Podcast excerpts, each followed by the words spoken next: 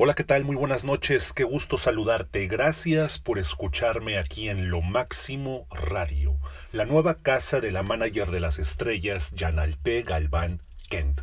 Gracias a ti que me estás escuchando de los Estados Unidos y de Sudamérica, también aquí de la República Mexicana. Yo te estoy hablando, comunicándome contigo desde el norte de México, desde la ciudad de Monterrey, Nuevo León.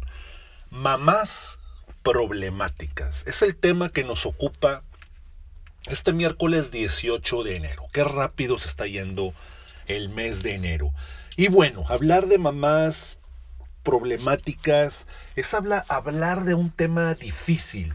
Y te lo digo que es un tanto difícil porque tenemos que ver cuáles son las raíces, cuáles son los motivos por, por los cuales existen esas mamás problemáticas mamás que causan maltrato emocional. Hay algunos puntos que yo te quiero compartir aquí rápidamente sobre cómo tratar con estas mamás problemáticas. Antes de pasar a esos puntos importantes, tal vez tú tengas una mamá problemática o una abuela problemática.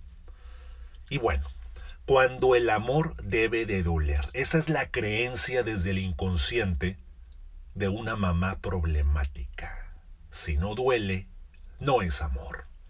Así es, cuando mamá lleva una niña herida por dentro. Y ya te quiero compartir algunos puntos muy importantes porque no podemos romantizar el amor de una madre. Frases como el amor de madre es el más puro, el amor más bueno del mundo es el amor de una madre. Sin embargo, tenemos que decir que no toda madre es una verdadera madre. Así es. ¿Cuáles son algunos puntos que yo te quiero compartir? Pues bueno, el primero es no esperes que pueda cambiar. Una mamá problemática, lamento decirte que muy difícil va a cambiar. Y no lo digo yo, lo dicen los sabios de la psicoterapia. Siempre, me apoyo en los grandes, siempre me apoyo en los grandes. Y te voy a mencionar un grande que tal vez tú hayas escuchado, el psicoterapeuta Víctor Frank, de ese gran bestseller que en su momento editó, que tuvo millones de copias vendidas, En busca del sentido humano. ¿Qué dice Víctor Frank? Cuando una situación no puede cambiar, entonces a nosotros nos toca cambiar. Con frecuencia una mamá problemática nunca va a cambiar, entonces el que tengo que cambiar soy yo. Y a veces estar lejos de una mamá problemática puede ser la solución adecuada a un problema. Entonces, el primer punto es no esperes que pueda, que, que, pueda cambiar. Y esto no lo digo yo, como te repito, lo dice Víctor Frank. También otro punto es no le pagues con la misma moneda a una mamá problemática. Aquí la palabra clave es tolerancia.